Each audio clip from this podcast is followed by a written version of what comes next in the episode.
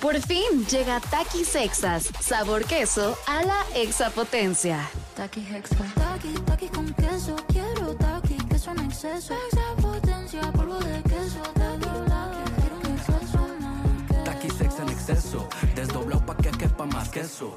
Taki Hexa. Queso a la exapotencia.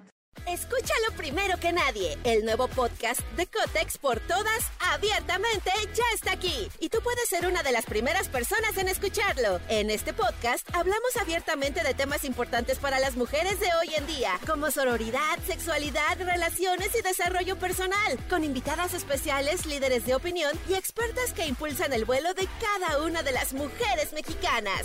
Sintoniza a Cotex por todas hoy mismo. Vuela una, volamos todas. Estás escuchando Jordi en Exa, el podcast. Hoy es día de apreciación de los murciélagos.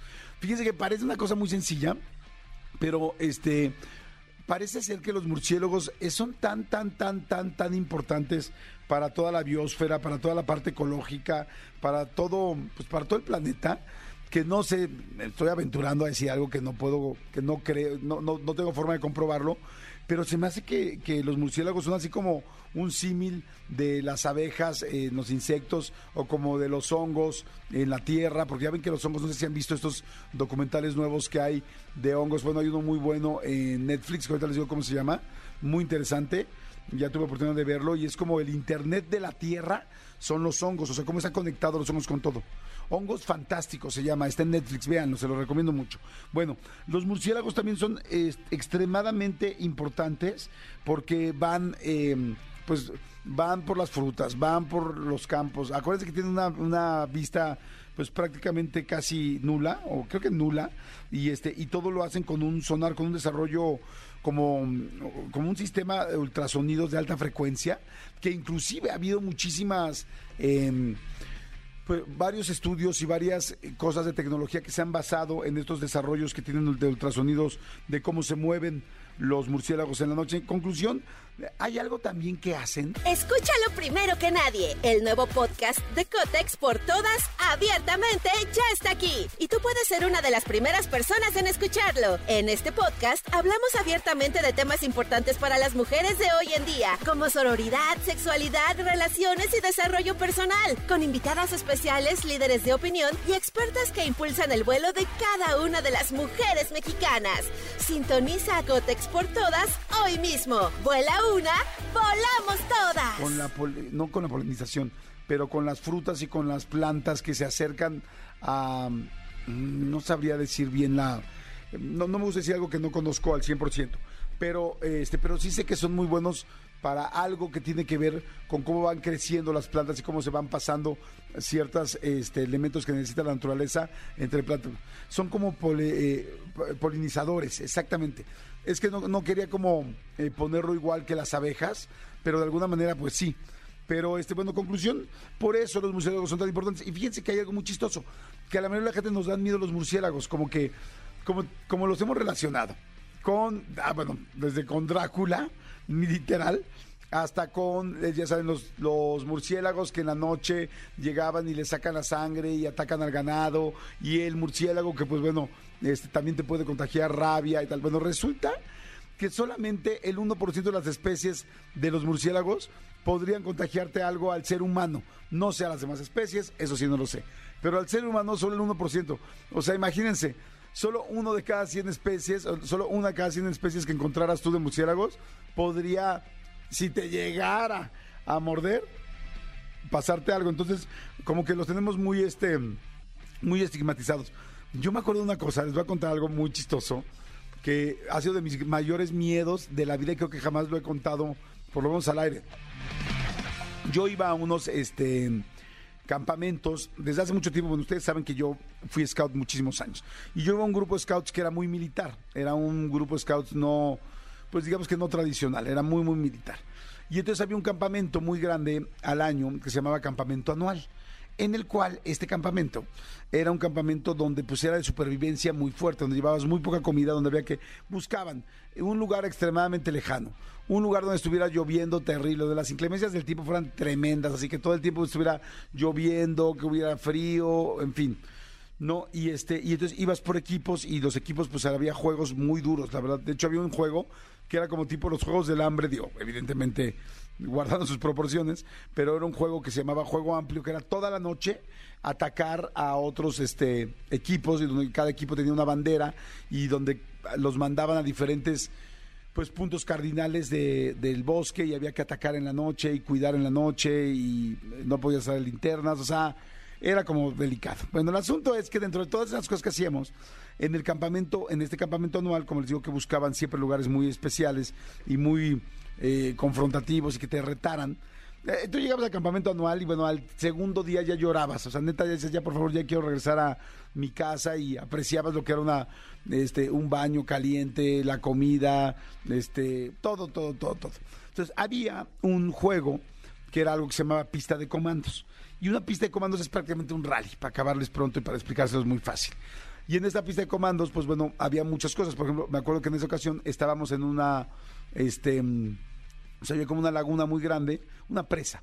Había una presa y entonces para poder hacer la primera parte de la de este rally tenías que nadar hasta la mitad de la presa, que en medio había un pues un- una lancha y agarrar algo que te iba a dar en la lancha y luego nadar de regreso con el que era como una tela, ¿no? Lo cual ya la neta es que era perro porque pues era como hacer un triatlón pero o sea, con muchas este con muchas pruebas, ¿no? Pues, pasabas por muchas cosas.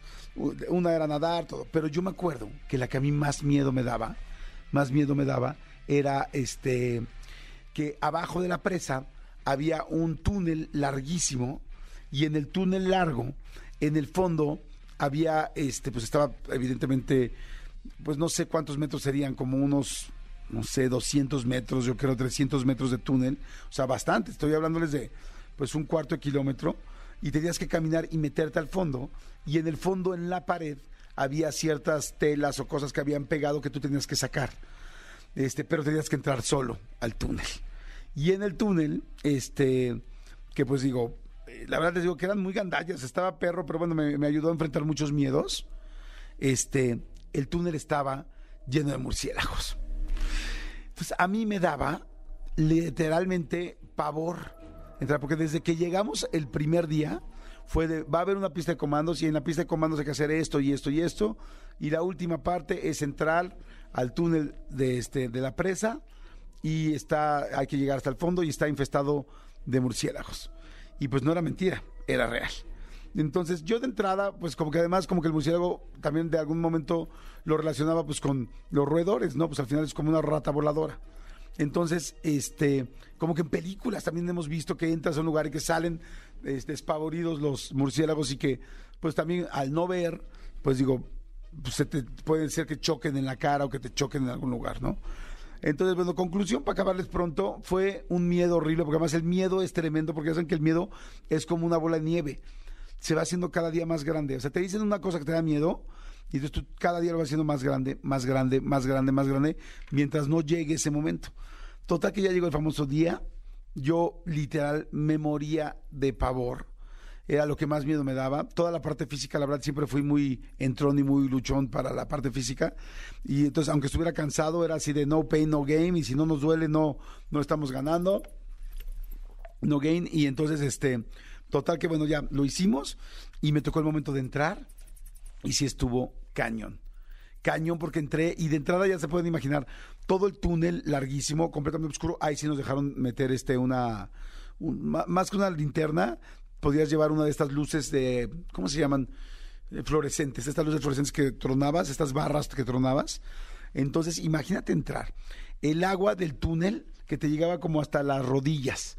Toda pues con eh, mo y con esta eh, ¿cómo se llama? Eh, el, guano, exactamente, eh, el estiércol que, generan también los, que ese es el más peligroso, ese es el que es muy peligroso para los ojos y para tal, ¿no? Aquí, bueno, evidentemente ya habían como checado que no fuera tan peligroso, y entonces el guano tal, caminando hasta el fondo, corriendo, yo nada más era como de, ¿en qué momento los voy a ver? ¿En qué momento los voy a ver? Y sí, claro, cuando entras, como íbamos entrando uno por uno, pues hay algunos que se asustan y salen, y entonces empiezan a salir, y digo, no es que rebotaran contra las paredes, pero salen tantos que por más que por más que tengan este sistema este, de ultrasonido tan efectivo, pues topan contra ti y se te pegan. Entonces los sentía pegados en el pecho, en los brazos, en las manos, en la cara. Yo trataba de bajar la cara, pero pues bajas la cara y evidentemente ya no ves ya no ves hacia dónde estás caminando y también tienes que checar dónde estás caminando y entonces sentir todo el agua. ¡ah! Fue una sensación, la verdad, muy fuerte. Lo logré, llegué al fondo, no encontraba la maldita tela, este, ya se habían caído las telas, las telas estaban en el piso con el agua, la agarré, salí, no ganamos, pero yo sí gané porque enfrenté un miedo muy muy fuerte que tenía que ver con los murciélagos y ahí me di cuenta que realmente no pasaba nada, porque pues si ya estás en un túnel donde te reventaron 40, 50 este, murciélagos en la cara y no pasó nada, pues bueno, gracias a Dios este, me di cuenta que no pasaba nada. Entonces hoy, que es día de la apreciación de los murciélagos, les digo, bueno, yo sí ya alguna vez estuve ahí, me ha tocado muchas veces entrar a los este, cenotes, que también en los cenotes hay muchos murciélagos y todo, y los ves colgados, los ves tranquilos en los árboles. En Costa Rica también me tocó ir y hay murciélagos muy grandes allá y este, pues no, creo que más bien sí es como todo ese halo que le hemos dado alrededor, como un poco de los insectos, pero bueno, conclusión hoy es día de apreciación de los murciélagos y lo que yo les puedo decir que como consejo de lo que yo aprendí de todo esto y que me encantó fue si tienes un miedo, enfréntalo. Cada día que no lo enfrentes, te va a dar más miedo y se va a hacer más grande. Y una vez que lo enfrentas, te das cuenta que generalmente no era tan grande como, que, como te lo habías imaginado. Como que tu, tu cerebro, tu cabeza, siempre va a hacer las cosas más grandes y más y más. Y sobre todo cuando no las conoces y no sabes lo que es, más que solo tienes una referencia. Así es que, este, si tienes un miedo por ahí, enfréntalo. Yo sé que cuesta mucho trabajo. A veces son, en mi caso fueron, no fue mucho, cuatro minutos de valor por una vida de tranquilidad y decir, ok, si puedo con eso, puedo con otra cosa, y si puedo con esa otra, puedo con esta otra. El, el ir venciendo los miedos te hace realmente una persona, una mujer, un hombre más fuerte, te hace, te hace ver que la mayoría de las veces creemos en cosas que no existen y que las magnificamos.